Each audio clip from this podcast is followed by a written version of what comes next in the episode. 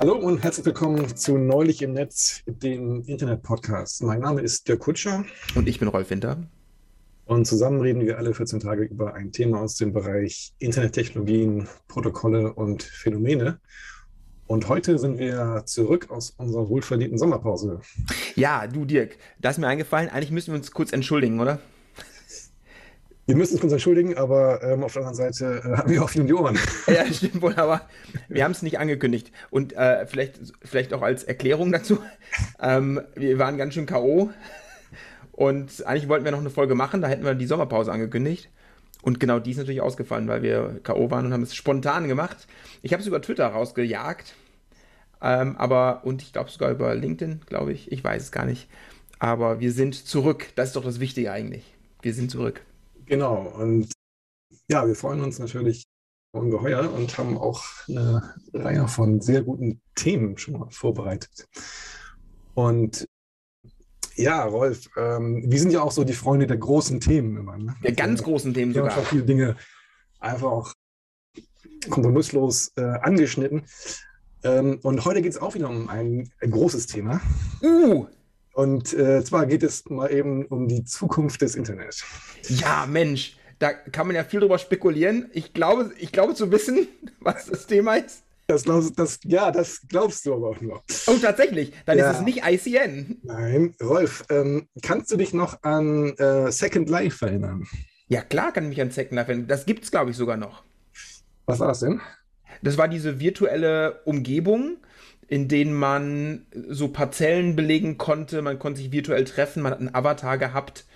Ich habe das sogar mal ausprobiert und war damals, das ist ja schon, schon lange her, ne, war ich extrem underwhelmed und habe auch gleich wieder aufgehört. Ja, komisch. So genauso ging es mir auch. Ja. Genau, also Second Life, das war ja so eine etwas, ja, sag mal, sehr enttäuschende Virtual Reality äh, Plattform so, also halt die eine der ersten, die dann so übers ähm, Internet funktionierte. Die allerdings, ich meine, die, die war halt von der, ähm, ja, so von der Grafik und äh, Performance und Latenzzeit und so natürlich sehr, sehr lahm. Auf der anderen Seite gab es da schon auch, sag mal, so innovative Ideen. Ich weiß nicht, ob du dich daran erinnerst, dass da auch versucht wurde, so ähm, Elemente aus dem wirklichen Leben da reinzubringen, ich kann mich erinnern, dass es irgendwann mal ein äh, Live-Konzert von Suzanne Vega auf Second Life gegeben hat. Äh, wer hat sie nicht vergessen? Wer war das? äh, genau. ja, ich habe es auch nicht verfolgt, ehrlich gesagt, weil ich an, an, dieser Erfahrung auch nicht so interessiert bin. Also mir ging es genau wie du. Ich war davon wirklich äh, nicht, auch nicht so richtig begeistert und äh, habe es mir auch nicht wirklich ähm, angetan. Aber ich glaube, ein paar große Firmen hatten da quasi eine, eine Vertretung. Genau, also das ging halt, das meine ich, es ging dann halt äh, schon so los, dass das so ein bisschen Art, wie so eine Art äh, so einfacher Digital Twin quasi äh, aufgezogen wurde, wo dann viele Firmen auch schon das große Geld gewittert haben und dann das als Werbeplattform möglicherweise ähm, verwenden wollten und so weiter. Und na gut, das ist ja schon ein paar Jahre her. Und mittlerweile hat sich natürlich ja, die, die, die Welt ein bisschen weitergedreht und äh, Technologie weiterentwickelt. Und ja, heute geht es um quasi den Nachfolger von Second Life. Und Rolf, hast du schon mal was von Metaverse gehört? Ja, Metaverse hätte ich jetzt gesagt, ist eher so ein, so ein Begriff als, als irgendwie äh, eine bestimmte Ausprägung, so wie Second Life. Aber bevor du jetzt weitergehst, äh, gibt es Second Life noch? Schon, oder? Das weiß ich nicht. Das weiß ich nicht. Das, das habe ich jetzt ehrlich gesagt, äh, weil mich das nicht so interessiert, gar nicht mehr recherchiert. Weil ich meine mal irgendwann, das ist aber auch schon lange her gehört zu haben, dass es noch irgendwie so eine Hardcore-Community gibt, die sich damit beschäftigt. Kann ich mir gut vorstellen. Aber ist auch schon länger her, dass ich das gehört habe. Das ja, Metaverse, klär mich auf. Was verbindest du mit, mit, mit dem Begriff? Du hast, genau, du hast schon gesagt, das ist irgendwie eher so ein, so ein Begriff als jetzt irgendwie eine konkrete Plattform. Genau, ja, unter Metaverse, also das ist jetzt, boah, mit Definition bin ich ja besonders gut, ne? ähm, würde ich jetzt verstehen, dass das tatsächlich in irgendeiner Form so, so eine virtuelle Realität ist, mhm. in der man partizipiert.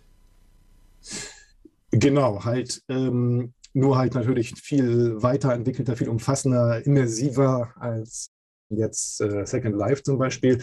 Also es ist ein Konzept, das jetzt viele Firmen unter anderem halt auch Facebook äh, verfolgen. Dadurch ist der Begriff jetzt einer größeren, ähm, größeren Publikum bekannt geworden.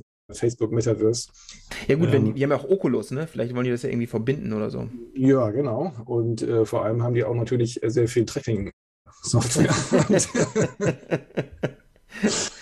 genau, also es gibt ähm, ja einen ähm, Wissenschaftler, der heißt Matthew Ball, der hat das Konzept Metaverse mal in seinem Blog, ähm, also vor Jahren schon angefangen zu äh, entwickeln und zu erläutern. Und ja, dessen Beschreibung ähm, habe ich mir mal so im Vorfeld angeguckt, die war eigentlich sehr gut. Und äh, ja, für ihn ist Metaverse so ein ausgedehntes Netz aus persistenten, in Echtzeit dargestellten 3D-Welten, Simulationen, auch Payment-Prozessen, entsprechende Rechte an Dingen. Und so dieses Netz wird halt synchron von, von einer im Prinzip unbegrenzten Anzahl von Nutzern äh, erfahren oder, oder benutzt. Und jeder kann da eine individuelle äh, Wahrnehmung haben, also individuelle Perspektive und individuelles Umfeld. Das heißt, das ist so die Idee, Second Life wird zu First Life, kann man mhm. vielleicht sagen. Sehr, sehr schön. Da gab es doch mal einen Film, wo das so war. Äh, genau, um das ein bisschen besser zu illustrieren, habe ich auch sogar mal einen Film vorbereitet, den ich jetzt Aha. einfach mal einspielen möchte. Sekunde. Was man hier sieht, ist im Grunde sowas wie eine AR-Sicht auf ein Spiel und eine Person spielt dieses Spiel gerade. Im Hintergrund sieht man ja, sowas wie ein Bus und ein Telefongespräch kommt rein. Das nimmt sie an und ihr wird eine Person angezeigt, der Jobmonkey Inspiration Guru. Fragt sie ein paar Fragen, sagt ihr, dass sie spät dran ist, dass sie vielleicht äh, rennen könnte. Ähm, die Frau beschwert sich, eigentlich ist sie ausgebildete Lehrerin und jetzt äh, macht sie nur Einkäufe für Personen.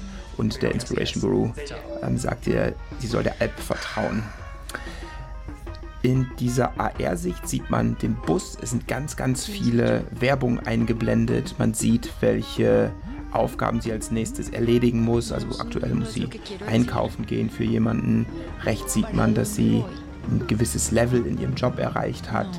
Sie schaut sich an, wo sie langgehen muss. Das alles wird ihr tatsächlich über Google angezeigt.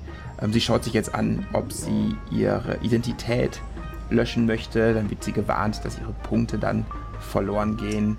Dann kommt schon die nächste Notification rein, sie muss den Bus verlassen, was die Person auch tut. Ihr wird es im, im AR-Blick angezeigt, wo sie rausgehen muss. Sie kriegt vier extra Punkte, dass sie die öffentlichen Verkehrsmittel benutzt hat. Es wird ihr angezeigt, wie viel Geld sie dafür bezahlen muss. Es wird ihr angezeigt, dass sie den Busfahrer ähm, raten kann.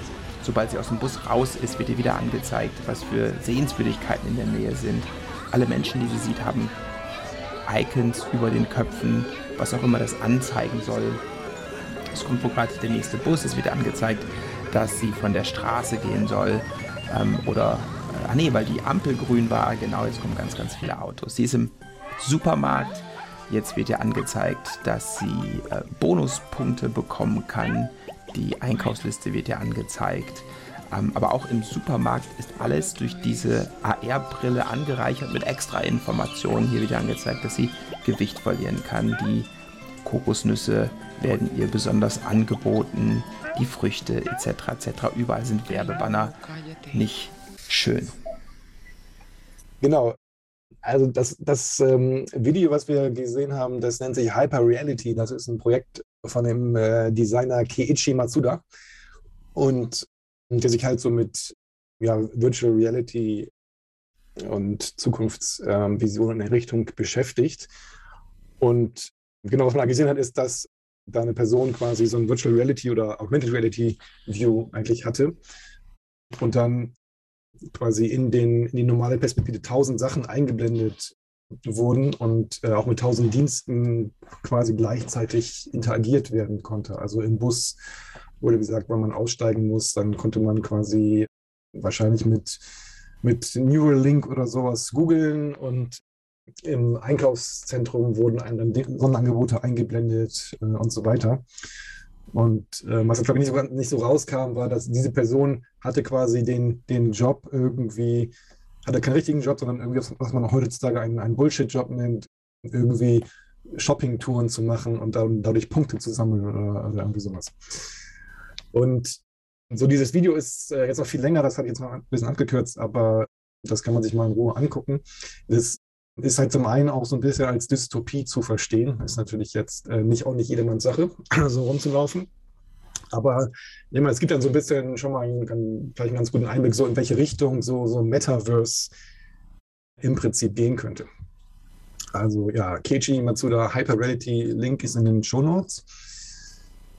Und ähm, ja, jetzt wollte ich mit dir so ein bisschen ähm, besprechen, was so Metaverse sein kann, äh, was da die Konzepte sind und natürlich auch, was das vielleicht für Auswirkungen aufs Internet haben könnte.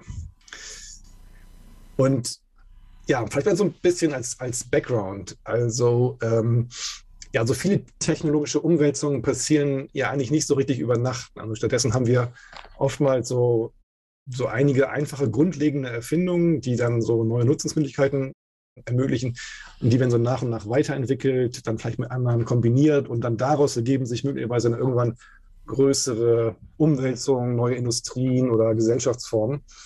Und ein Beispiel ist die Dampfmaschine, die wir kennen. Also das war ja zuerst immer so ein, einfach so ein, halt um mehr Power zu haben für stationäre Antriebe, Pumpen oder auch Schiffsantriebe, sowas.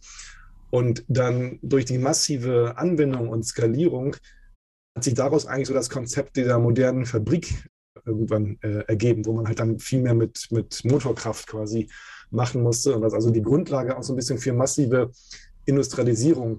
Nur damit das passieren konnte, mussten halt noch viele weitere Dinge auch erfunden werden und dann äh, zusammengefügt werden. Anderes Beispiel ist vielleicht Elektrizität. Also zuerst war wahrscheinlich so Licht die Hauptanwendung, so als Ersatz für Gaslampen oder so. Und naja, später wissen wir, die Grundlage ist es für alles Mögliche. Also unsere, eigentlich unsere ganze moderne Zivilisation äh, ist sehr abhängig davon und Computer natürlich auch. Und ähm, ja, das Internet halt auch so. Ne? Also zuerst gab es Paketvermittlung für Remote Login, E-Mail und so weiter. Und heutzutage, okay, haben wir das Internet als Basis für komplett neue äh, Industrien. Aber natürlich musste dafür auch noch einiges mehr erfunden werden. Also das Web, die ganzen Link-Layer-Technologien, Cloud, CDM und so weiter und so weiter. Und was auch ein ganz nettes Beispiel ist, ist das mobile Internet, wenn man ein bisschen genauer reinguckt. Zum Beispiel, was würdest du sagen, also was ist für dich so der Zeitpunkt, wann das mobile Internet äh, so Wirklichkeit geworden ist? Hm, das ist eine gute Frage, weil ich glaube, das ist von Land zu Land ein bisschen unterschiedlich. Ja. Ähm, es war, ich glaube, zum Beispiel in Japan und auch in den USA war das viel früher eine Realität. Und äh, ich war eine Zeit lang in den USA, da hat äh, hier in Europa noch das Megabyte unfassbar viel Geld gekostet und man hat das irgendwie auch ganz haarklein. Es gab noch keine Flatrates zu dem Zeitpunkt. Ja. Und viele Kollegen in Japan und in, äh, in, in, den USA haben das gar nicht verstanden. Also das ist doch alles, da war das schon viel mobiler. Wann ja. es in Europa losgelegt hat, ich glaube, also die ersten Flatrates gekommen sind. Ja. Wann immer das war. Ja, das ist ganz lustig. Also darauf wollte ich auch so ein bisschen hinaus. Also für viele Leute ist das mobile Internet so ein bisschen auch mit dem Erscheinen des ersten iPhones verbunden. Mhm. Das war 2007. Also da wird, wird, oft gesagt, so ja, das ist der Durchbruch des mobilen Internet äh, gewesen. Aber das ist eigentlich Quatsch und auch so ein bisschen Apple-Hype, muss man ganz ehrlich sagen. Ähm, weil, wie du sagst, 2005, da war ich zum Beispiel in Japan da äh, gearbeitet und äh, da gab es in Japan schon längst funktionierende Mobile Phone App Ökosysteme, iMode und so weiter. Und auch die Netze waren äh, sehr viel schneller als äh, das, was es äh, in den USA und, und auch natürlich in Europa gab. In Europa war 2005 Nokia unangefochtener Platzhirsch bei den äh, ja. Geräten. Und es, es, ging nichts über, über Symbian und, und, und diese mhm. Plattformen und so, die ja aus heutiger Sicht doch ganz schön schlecht waren auch.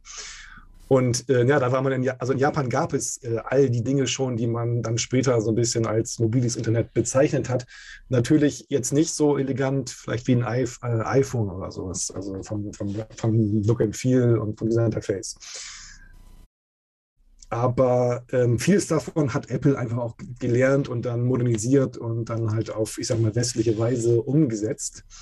Aber trotzdem muss man ja sagen, das mobile Internet von 2007 hat ja auch recht wenig mit dem, was wir heute so kennen, zu tun. Also jetzt irgendwie ein 5G-Netz oder sowas. Ne? Also die ersten iPhones hatten nur GPS, also nicht mal UMTS. Und ja, Steve Jobs hat damals ja auch gesagt, ja, es ist good for E-Mail und okay für Web. also, und also ja, viele Technologien, die das heutige mobile Internet ausmachen, gab es damals auch noch gar nicht. Die ganzen Funktechnologien, Software-Defined Radio, Beamforming und so, also 5G. Äh, Internetprotokolle waren damals auch noch nicht so optimiert, also TCP im Vergleich zu Quick mhm. oder so. Ähm, die ganzen Videostreaming-Technologien haben sich natürlich auch noch deutlich weiterentwickelt. Security ist natürlich auch so ein Punkt, den man braucht eigentlich. Die ganzen Web-Geschichten, äh, Web 2.0 und so. Auch so, wie wir mit, mit anderen Infos umgehen, die wir quasi in diese Web-Experience mit einbauen, so Location-Based Services, also, also Positionsdaten und so weiter dann auch die Plattformen, also zum Beispiel ähm, die, ja, die Chips natürlich, GPUs für 3D-Darstellung und Objekterkennung, Gesichtserkennung und so. Und dann im Internet die ganze Infrastruktur, CDN, Service-Infrastrukturen und so. Auch ähm, vom Gaming haben wir viel letztendlich profitiert. So die ganzen Gaming-Technologien haben auch einen Einfluss gehabt auf Augmented Reality und so weiter und so weiter. Ja.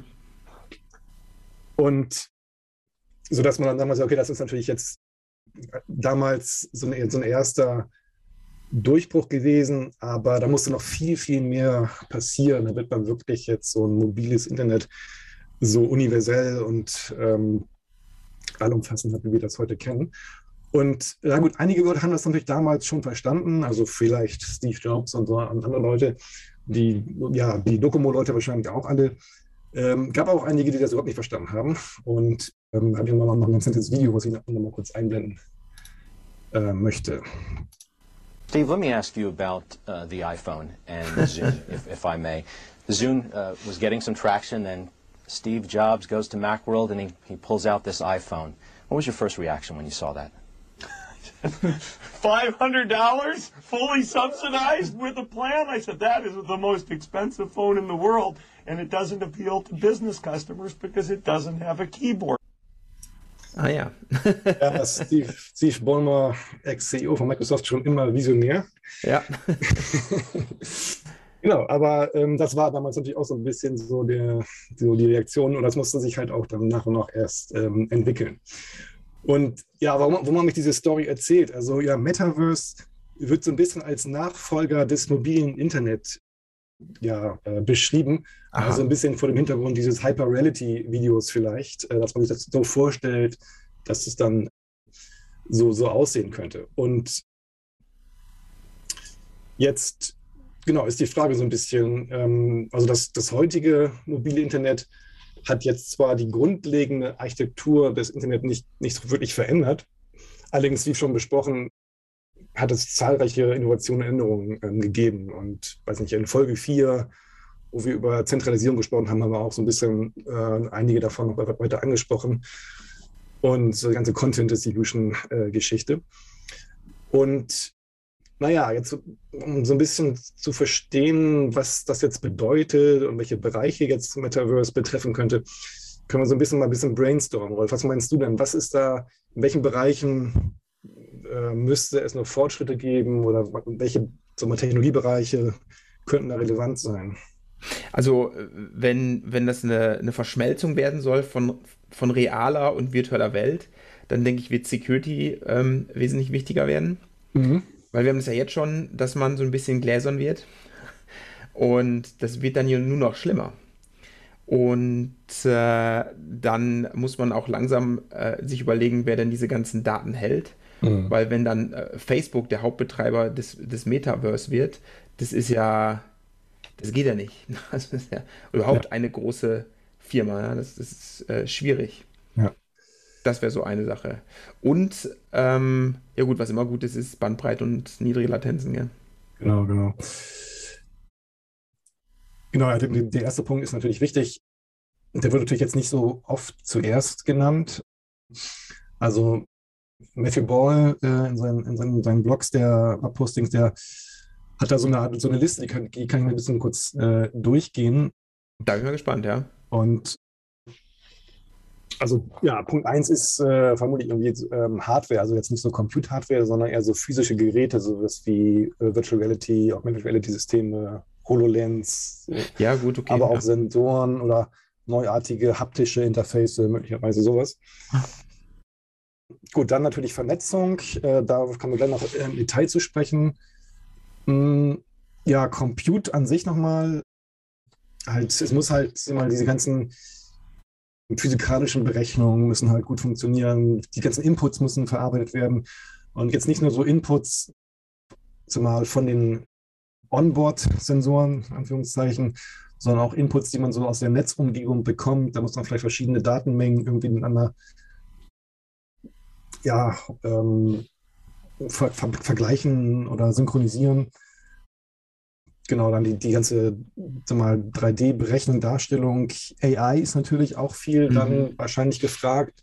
Vielleicht sogar auch, um Dinge vorherzusagen, äh, so in die Richtung. Bewegungsberechnung, ähm, Erkennung, Vorhersage, vielleicht auch Sprachbesetzung. Ähm, das, das ist natürlich auch so eine attraktive Anwendung in dem Umfeld.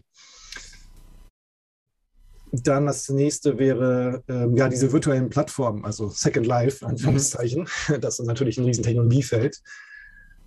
Die müssen halt weiterentwickelt werden, damit man halt Interaktionen machen kann, vielleicht auch sowas wie Geschäftsbeziehungen und so weiter. Ähm, ja, man kann sich vorstellen, wenn man Second Life kennt, dann hat man schon eine recht lange Liste von Dingen, die man mal, die, die da anders laufen müssten. Definitiv.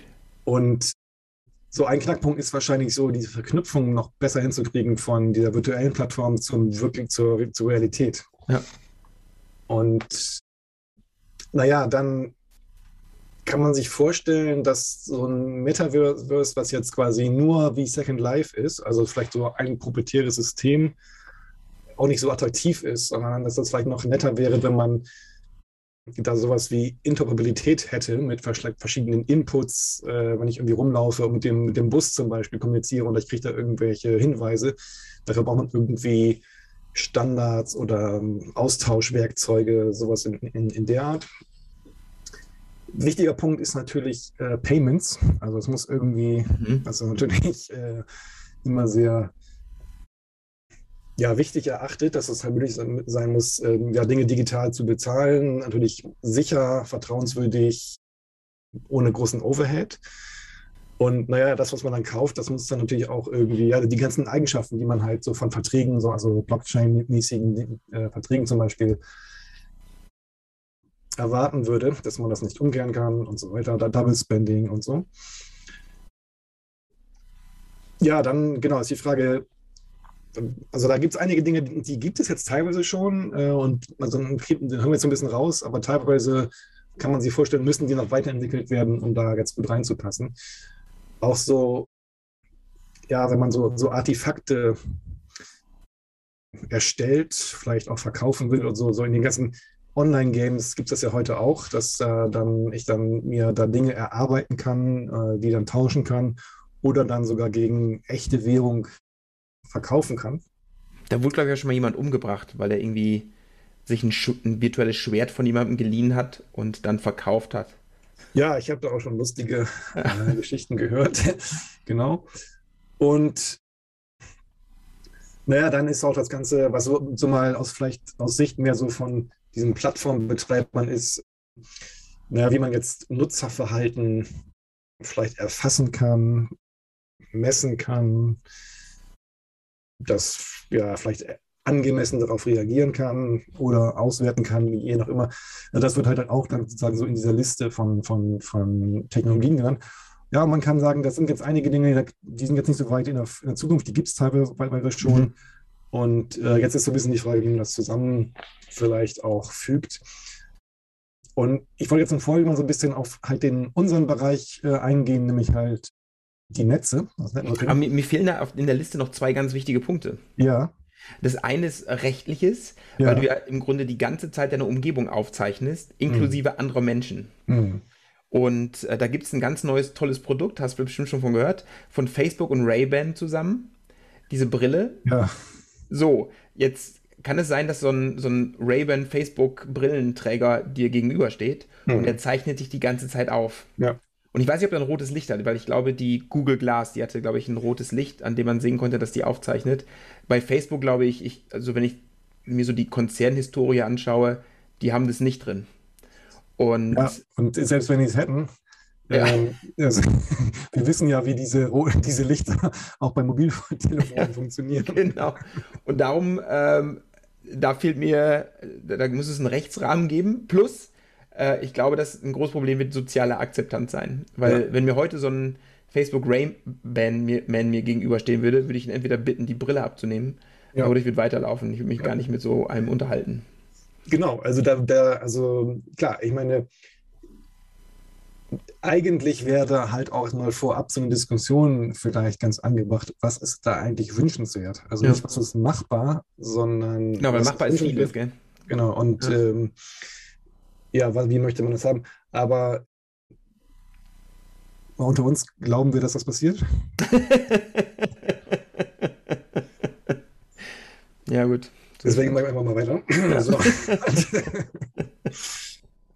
und ja, also jetzt äh, Networking, das ist eigentlich ganz interessant. Also äh, Rolf, mal so ein bisschen, erstmal müssen wir die Terminologie ein bisschen gerade ziehen. Ne? Also was ist eigentlich Bandbreite? Ja, es kommt darauf an, wenn ob du äh, so ein, ob du so ein äh, Netzwerk, also ob du aus der Nachrichtentechnik kommst mhm. oder ob du so ein Netzwerker bist, ne? Ja. Für so, ein, für, für so einen Netzwerker ist es halt Kapazität. Genau, also das meine ich. Genau. Und für, für Nachrichtentechniker ist es halt wirklich äh, eine, eine physikalische Eigenschaft. Genau, also. Ähm, da geht es über die Frequenz, ne? Genau, da wird ja auch, auch missverstanden, so einfach wie als Geschwindigkeit oder sowas. Irgendwie. Also eigentlich geht es ja darum, wie viel Daten man pro Zeit übertragen ja, genau. kann. Also über einen Abschnitt oder über das ganze Internet, durch und Durchsatz ist vielleicht. Genau. Und im Metaverse würde ich fast vermuten, ist Latenz noch wichtiger, weil ja alles in Echtzeit passieren muss. Genau, genau. Und aber man, genau, man kann sich insgesamt vorstellen, dass diese die Metaverse-Anwendungen, äh, Anforderungen ans Netz deutlich größer sein werden als die von heutigen. Definitiv, ja. Und was dafür ein ganz gutes Beispiel ist, ähm, wo man da schon so ein bisschen ein Gefühl dafür bekommt, ist der Microsoft Flugsimulator. Oh, den ich, hast du den mal ausprobiert? Noch nicht, aber ich möchte es gerne. Ich durfte das mal, der ist unfassbar gut. Ja, genau. Es ist eigentlich so die, die was man glaub, damit sagen kann, die, so die, die realistischste ja. und auch umfassendste so, so, Simulation, die man so als normaler Verbraucher im Prinzip ähm, bekommen kann. Ja. Und also das sind so ein paar Zahlen. Ne? Also in, im äh, Flugsimulator sind zwei Billionen äh, einzeln dargestellte Bäume drin. Krass. Also, also zwei, zwei ähm, europäische Billionen, also, nicht, also zwei ja, ja. Äh, US, US Trillions. Das heißt, die sind gar nicht, die sind, die sind abgespeichert und die werden nicht einfach on the fly gerendert. Also die werden nicht irgendwie äh, zufällig erfunden, sondern die gibt es ja. wohl. Und, Wahnsinn. Und ähm, genau, 1,5 Milliarden Gebäude. Krass. Und im Prinzip jede Straße, jeder Berg, jede Stadt und jeder Flughafen weltweit. also, und, also als äh, ich es ausprobiert habe, ich bin tatsächlich über mein Haus geflogen und es war da. Genau, ja, ja. Also, meine, also man weiß ja auch, wo die Daten, was das für Daten sind, so, aber. Ja, klar. Genau. Und das alles ja halt ähm, auch wirklich recht real aus, weil so auf, auf ja. ähm, sag mal, ho qualitativ hochwertigen Scans ähm, ja. der Realität basiert. Richtig. Und so, Rolf, jetzt mal die Frage, was schätzt du, wie viel Daten braucht der Flight Simulator dafür? Oh, äh, Moment, also. Also insgesamt, insgesamt. Ja, das kommt darauf an, weil ich, ich kann mir nicht vorstellen, dass der quasi das Weltenmodell immer immer lokal hat. Der wird ja, wahrscheinlich. Also nicht, nicht, nicht, was er auf deinen Rechner runterlädt, sondern insgesamt, wie viele Daten gehören da wohl zu. Also die Welt quasi. Ja, genau. Boah. Das wird unfassbar sein. Es ist egal, was ich sage, es ist. Äh, es, ist es wird im Petabyte-Bereich sein. Aber. Genau, 2,5 Petabyte. Boah, krass. Was Hammer. ist das? Das sind äh, 2,5 Millionen Gigabyte. Brutal. Und, äh, ja, klar, also das ist natürlich, ähm, also das wird jetzt auch, die heutigen Geräte können das nicht speichern. Also, das, das ist doch nicht gedacht. Und das, Lust, das Witzige ist, der Knackpunkt ist, selbst wenn wir es könnten, äh, möchte man das gar nicht. Natürlich nicht. Weil äh, der Flugsimulator ist so ein Live-Service, der ähm, so auch Live-Updates andauernd bekommt. Also heißt Wetterdaten zum Beispiel.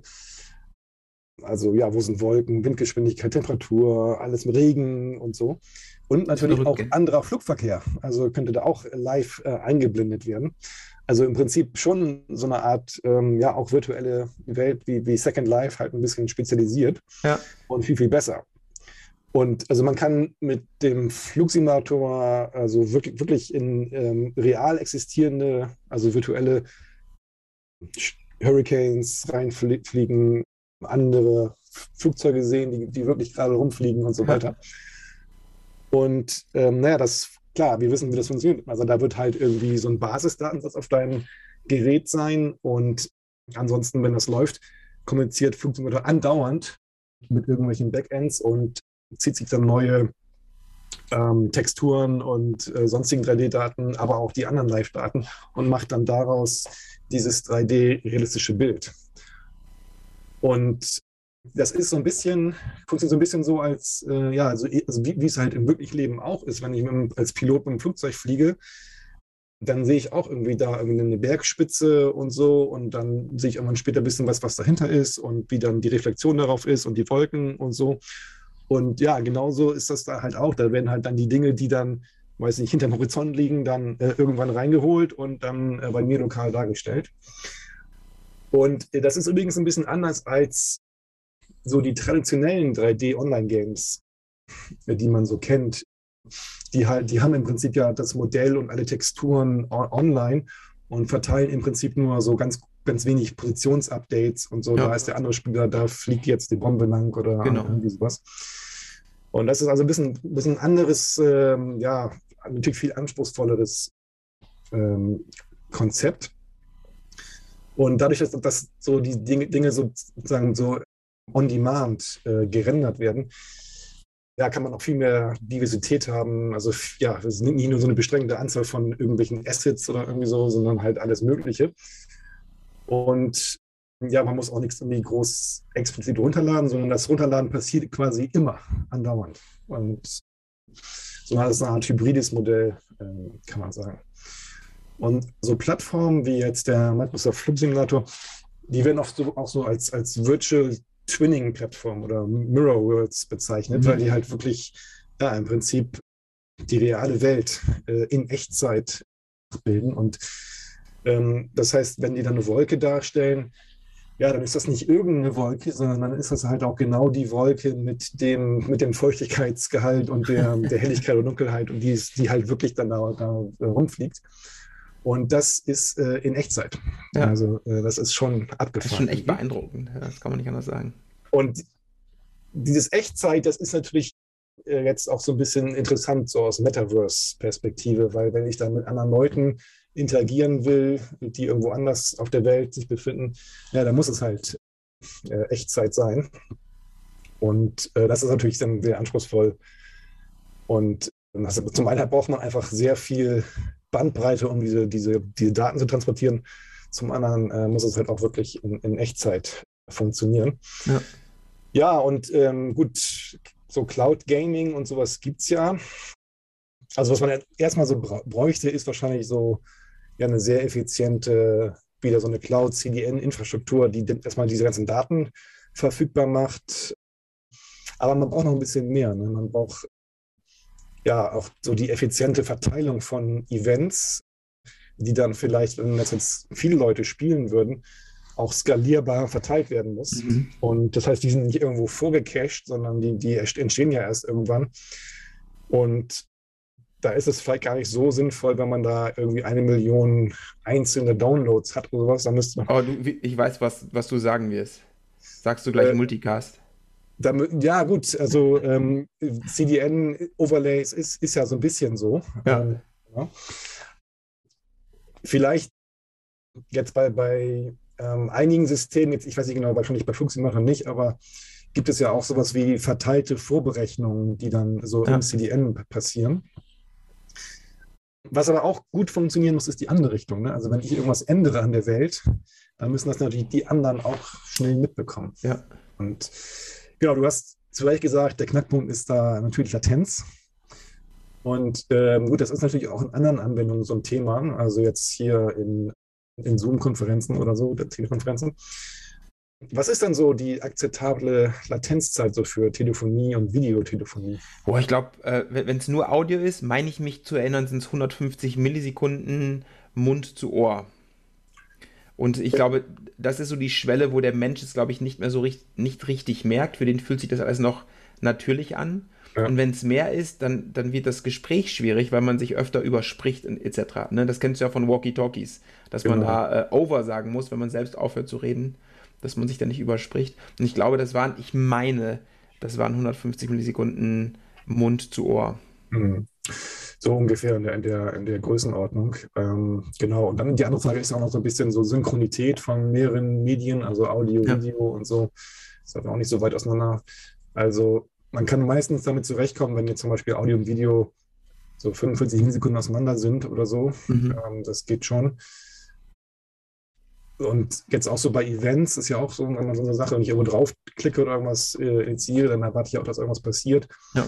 Man sagt so bei, bei diesen digitalen Buttons, also Pause-Knopf bei YouTube, da denken wir, dass es irgendwie einen Fehler gibt, wenn da die Antwort nicht nach 200 Millisekunden dann irgendwie da ist. Definitiv. Und, und so.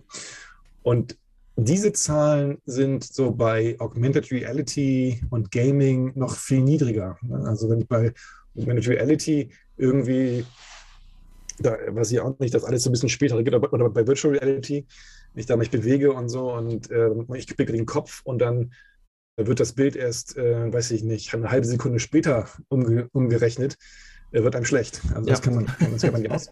Und bei Gaming ist es auch so. Also Spiele, die jetzt nochmal mehr als 250 Millisekunden äh, Latenz haben, die sind nicht spielbar. Und ja, halt dann die, die, die, etwas immersiveren Dinge, äh, Spieler halt dann haben ja eher noch geringere Toleranz. Und das ist ja schon schwierig, also gerade für so globale Interaktionen. Das geht nur mit jede Menge Optimierung heute schon. Mhm. Also Multiplayer-Games, die haben da so viele Tricks, da haben wir so ein bisschen, dass man das nicht so wirklich so mitbekommt als, als äh, Nutzer. Also es gibt so eine so Lösung, die heißt Netcode, das heißt, so ein Verfahren, wo man dann so die Synchronisierung und Konsistenz so gefühlt besser machen will. Wenn man da irgendwas macht, in Aktionen macht, dann wird das so ein bisschen erst verzögert, äh, dann, damit der Input von, den, von, von, der, von den anderen Systemen äh, noch rangezogen werden kann und so weiter. Einige Systeme arbeiten mit Vorhersagen, mhm. ähm, also dass da schon Dinge bewegt werden, obwohl der Input dafür noch gar nicht da ist. Und ähm, da gibt es so tausend Tricks, das zu, zu optimieren. Und, und, in Game Engines kann man da ja, viel, viel lernen. Das glaube ich gerne. Ich weiß nicht, hast du zufällig den Auftritt von äh, Woodkid beim ZDF-Magazin Royal gesehen vor ein paar Monaten? Habe ich nicht, nee. Hast du davon gehört oder? Ah, auch nicht. Also ich kenne natürlich äh, das ZDF-Magazin äh, Royal. Genau. Der genau. Äh, Böhmermann. Aber äh, wer ist der, wer ist der Woodkid? Spielt keine Rolle. Also der kann, kannte ich auch nicht. Okay. Ähm, das ist ein, ein, ein Künstler.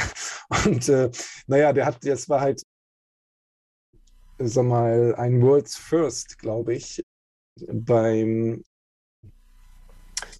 für ein Konzert, was so verteilt äh, gemacht wurde. Das heißt, dieser der Sänger, der war irgendwo in, in Frankreich, hat da seinen, seinen, seinen Performance gemacht und das wurde dann quasi zusammengeblendet äh, mit dem Studio in Deutschland und ich glaube auch mit der Band drumherum oder irgendwie so. Aha. Und wie es gemacht haben, ist, die haben dann in Frankreich haben die halt so, so Tracking-Kameras gehabt, äh, wo die halt im Prinzip, also die haben das nicht live gefilmt und dann einfach nur so projiziert, sondern die haben, haben quasi die Figur gescannt und so halt die, die kritischen Punkte und daraus ein 3D-Modell gemacht und das in die Unreal Game Engine reingestopft und wow. die hat das dann lokal gerendert. Es gibt so ein, so ein Making-of-Video, das ist äh, mal in den Shownotes verlinkt. Äh, das ist eigentlich ganz interessant. Und ja, das kann man sich vorstellen, dass man solche Technologien dann braucht, um ja. sowas wie, wie Metaverse und so, so ein bisschen flüssiger laufen lassen zu können. Und ja, genau, also bei vielen Nutzern könnte man einige von diesen Optimierungen und Teilberechnungen vielleicht im Netz vornehmen, allerdings vielleicht nicht in der Cloud, weil das ist ja meistens zu weit weg. Da kommt man dann so in den Bereich verteiltes Edge Computing ähm, oder so. Ja. Und das heißt, das sind so weitere Technologiebereiche, die ähm, ja jetzt auch so ansatzweise da sind, aber auch noch deutlich weiter entwickelt werden müssen. Und ja, ich, ich habe mal in den Shownotes einen, äh, einen, Link zu unserem Forschungsprojekt Piccolo hinterlegt, wo wir so an diesen Fragestellungen ähm, arbeiten. Ja, und jetzt, genau, hast du zu Anfang haben wir schon gesagt, so Facebook, Metaverse, also das hm, müsste man mal sich ein bisschen genauer angucken, um das äh, zu beurteilen. Also was ich jetzt erstmal so sagen würde, ist, dass, da gab es ja so einige, gab es so ein bisschen Publicity jetzt äh, vor ein paar Wochen, als das so ein bisschen bekannter wurde. Und dann, ja, viele Leute haben dann so Metaverse mit Facebook in Verbindung gebracht. Mhm. Und aber eigentlich ähm, ist diese Idee, wie vieles bei Facebook, im Prinzip auch nur Cloud. Also das ist halt, halt dieser Matthew Ball, ähm, also auch in den Shownotes, vor Jahren schon so beschrieben und darauf bezieht, also auch mit dem Namen Metaverse und darauf bezieht sich äh, Facebook jetzt nur. Und wenn die es umsetzen, wird es ja doch wieder nur eine Webseite. Ja, genau. Und dann wird es irgendwie nur eine, eine Web 1.0 Webseite. Ja, genau. also vielleicht wird es dann so Second Life 1,5 oder so. Aber ja, wie du schon vorhin gesagt hast, ist natürlich hochgradig problematisch. Also wenn so ein Metaverse, wenn man das so als Anwendung vorstellt, der dann im Facebook-Universum äh, ja. läuft, äh, wo dann mit der Facebook-Währung bezahlt werden muss. Und naja, die, die gibt ja schon, zumindest gibt es einen Namen dafür. Genau, also, also, also gut, ein richtiges Metaverse, also was jetzt Leute benutzen würden, äh, das muss natürlich weitaus dezentraler funktionieren. Also da ja, muss Interaktion mit unterschiedlichen Systemen, verschiedene Kontexte geben. Ich muss meine eigene Identität und Privatsphäre irgendwie kontrollieren können. Äh, das wird jetzt so nicht mit Facebook Metaverse gehen. Ganz großes Problem, was auch in diesem Hyper-Reality-Video vorhin ja schon auch äh, angeklungen ist, ist äh, so das Problem von Manipulation. Also Werbung ist ja immer mhm. Manipulation. Und naja, mit so einer immersiven äh, Umgebung kann man natürlich noch viel mehr machen. Das, das ist natürlich auch sehr, sehr gefährlich. Also das äh, muss man da, wie, wie, du gesagt hast, da muss es auch eher auch eine soziale, soziale Standards geben und eine Diskussion in der Gesellschaft, was man da eigentlich haben möchte. Und äh, naja, so aus Netzsicht, denke ich, kann man sagen, ja, da sind einige interessante Anforderungen drin. Also ich könnte mir schon vorstellen, dass man so das Internet auch noch ein bisschen jetzt weiterentwickeln müsste, so ähm, von, so einer, von so einem Cloud-Pipeline-Netz vielleicht so, zurück zu etwas mehr verteilterem. Mhm. Auch mit so vielleicht so dezentralen Trust-Anchors, wo ich dann mit Dingen lokal kommunizieren kann, ohne vielleicht mit dem, mit dem Web-Trust-Anchor verbunden sein zu müssen.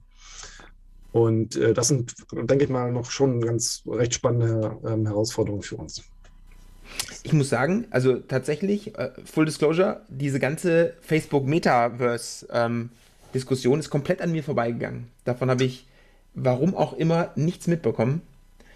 Gibt es denn schon mehr als irgendwie einen Tech-Blog auf deren Seite, wo die das teasern oder ich weiß man, wie das gesehen, aussehen Aber wie, ja, wie wir wissen, gibt es diese ganzen anderen Projekte. Ne? Also Oculus, ähm, diese Währung, die jetzt ein paar Mal umbenannt wurde und so weiter. Achso, heißt sie nicht mehr Libra? ich weiß nicht mehr genau, aber irgendwie gab es da schon einige Änderungen. Und natürlich, also wenn sowas machbar ist, kann man sich schon vorstellen, dass, naja, dass das jetzt äh, für Facebook sehr verlockend ist. Unbedingt, Und ja. die Frage ist nur halt, ob, eine, ob man jetzt so einer Firma, also deren Basistechnologie auch schon geklaut ist, äh, die quasi routinemäßig Daten klauen und illegal verteilen, sich über Gesetze hinwegsetzen und so weiter, ob man der jetzt unbedingt so ein Werkzeug in die Hand geben muss. ähm, naja, bin gespannt, was da, was da passiert. Aber äh, technische Details oder irgendwelche grafischen Hints, wie das mal aussehen könnte, die gibt es wohl noch nicht, oder? Habe ich jetzt mir so nicht gesehen. Also, ja. Was es aber gibt, ist ja natürlich auch alternative Projekte. Aha. Also unsere Freunde von äh, Netzpolitik haben so in so einem Artikel das auch mal so ein bisschen noch, noch ausführlicher kritisch ähm, betrachtet. Also mhm. Link ist auch in den Shownotes.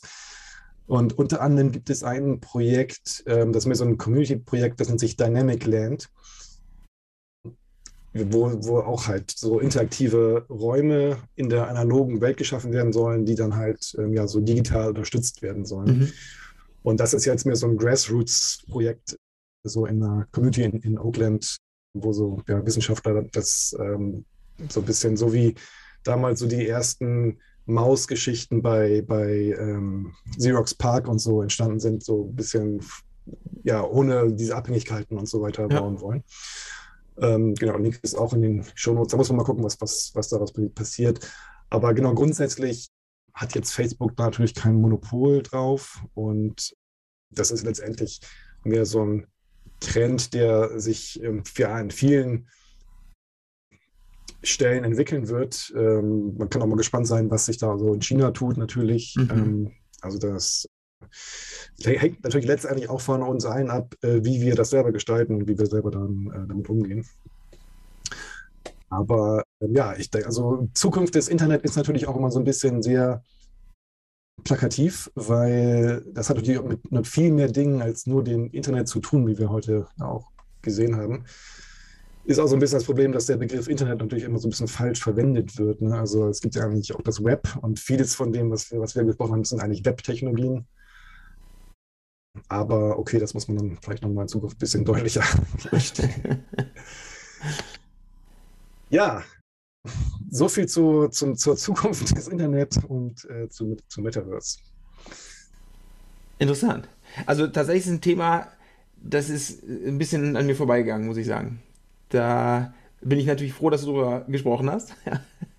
dann muss ich dann nicht nachgoogeln. Aber ich, ich fand es tatsächlich, also, dass sowas kommen kann, kann ich mir glauben. Und ich, ich kann mich an den Titel des Films leider nicht erinnern.